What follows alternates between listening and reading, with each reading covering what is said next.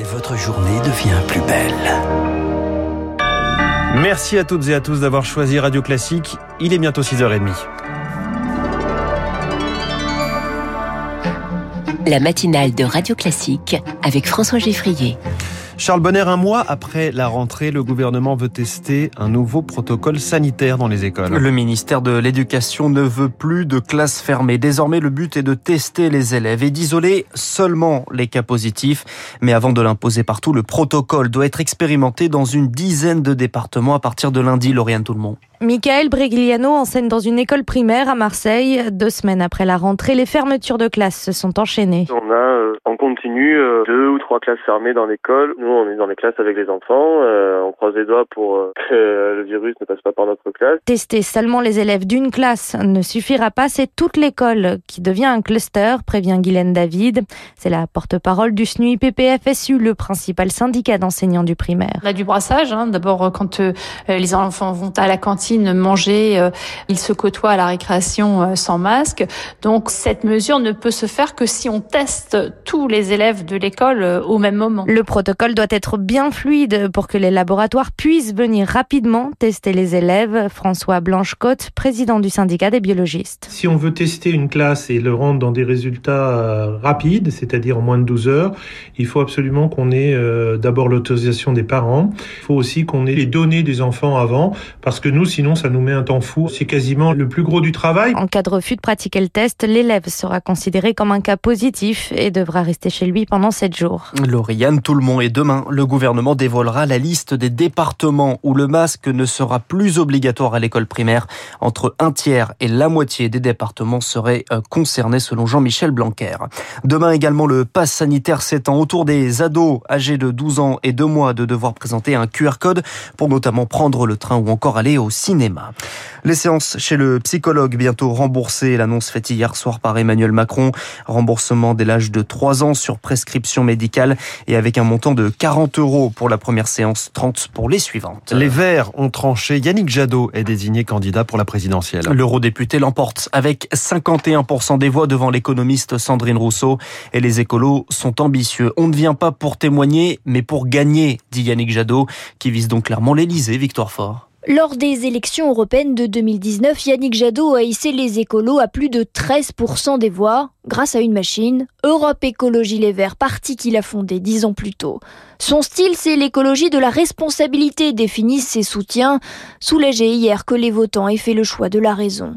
Il a le look du gendre idéal et dans les équipes de Yannick Jadot, on sait très bien qu'il faudra peut-être tordre le cou à une rumeur. Non, Yannick Jadot n'est pas un tiède. Ce n'est pas radical de se battre au Parlement européen depuis 12 ans, ce n'est pas radical 30 ans de militantisme, avance un de ses proches.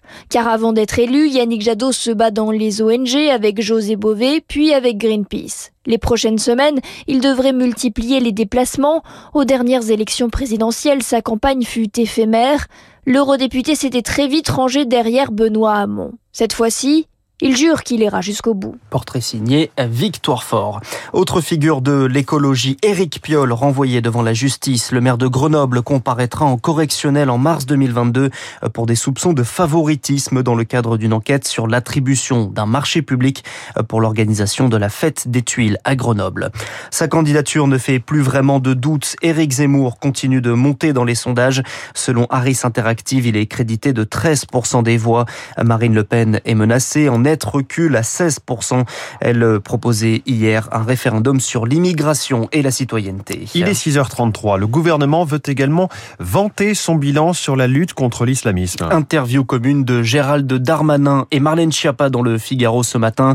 Les deux ministres annoncent des milliers de contrôles et Augustin Lefebvre, plusieurs associations sont dans le viseur du gouvernement. Oui, la procédure de dissolution de deux d'entre elles va être enclenchée ce matin en Conseil des ministres. Une maison d'édition d'abord, elle incite à l'ex l'extermination des Juifs et à la lapidation des homosexuels, accuse Gérald Darmanin, et la Ligue de défense noire africaine à l'origine de plusieurs actions controversées ces dernières années, elle aussi incriminée pour appel à la haine et à la discrimination. Quatre autres associations suivront le mois prochain. Le locataire de la place Beauvau assure qu'une dizaine au total seront dissoutes dans l'année. Parmi les autres mesures, le gel d'avoir, l'expulsion d'imams radicaux, la fermeture d'écoles et de 650 lieux fréquentés par les extrémistes. Ces fermetures vont continuer. Jamais un gouvernement n'a fait autant contre l'islam politique, martel Gérald Darmanin, qui ajoute sur la campagne électorale qui commence, je n'ai jamais été persuadé que l'identité culturelle était la principale préoccupation des Français. La grande question qui les intéresse, c'est l'économique et le social. Augustin Lefebvre, une fusillade dans une cité de Cavaillon. Un homme de 22 ans abattu hier vers 18h30. Le lieu est connu pour être un point de deal de drogue. Les agresseurs ont pris la fuite. La France met la pression sur le Maghreb. Paris annonce un durcissement de sa politique d'octroi de visa, réduit de moitié pour les Algériens et les Marocains, de 33% pour les Tunisiens. Une mesure pour souligner le manque de coopération de ces pays dans le retour des immigrés refoulés du sol français. Mais cette mesure pourrait aussi pénaliser la France, selon Stéphane Maugendre. Il est le président honoraire du groupe d'information et de soutien des immigrés. Ils vont faire traîner tous les dossiers. Au lieu qu'un visa euh, mette deux mois, trois mois avant d'être délivré, eh ben, ils mettront mois. Ça va toucher deux catégories de personnes. Ça va être euh, les touristes qui viennent dépenser un peu leur argent en France et puis les gens qui viennent travailler sur le territoire français. Et là, un certain nombre d'entreprises vont être euh, bloquées sur un certain nombre de pans de l'économie française. Propos recueillis par Marc Tédé. Paris et Londres peinent à s'entendre. Toujours aucun accord sur la pêche en eau britannique. Le Royaume-Uni accorde 12 autorisations supplémentaires. Et bien en dessous, c'est bien en dessous de ce que la France réclame. Paris dénonce un refus des Britanniques de mettre en application l'accord du Brexit qui prévoit l'expiration de ses licences provisoires demain. Et puis le sport, le football, premier but de Lionel Messi avec le Paris Saint-Germain. Un but inscrit hier soir face à Manchester City en Ligue des Champions et qui permet aux Parisiens de l'emporter de zéro. Ce soir, Lille se déplaçant d'Autriche sur la pelouse de Salzbourg. Voilà, un premier but en, en quatre matchs. On est loin de, de, du taux de but à Barcelone, 778 matchs et 672 buts pour Messi, des statistiques complètement dingues. Merci beaucoup.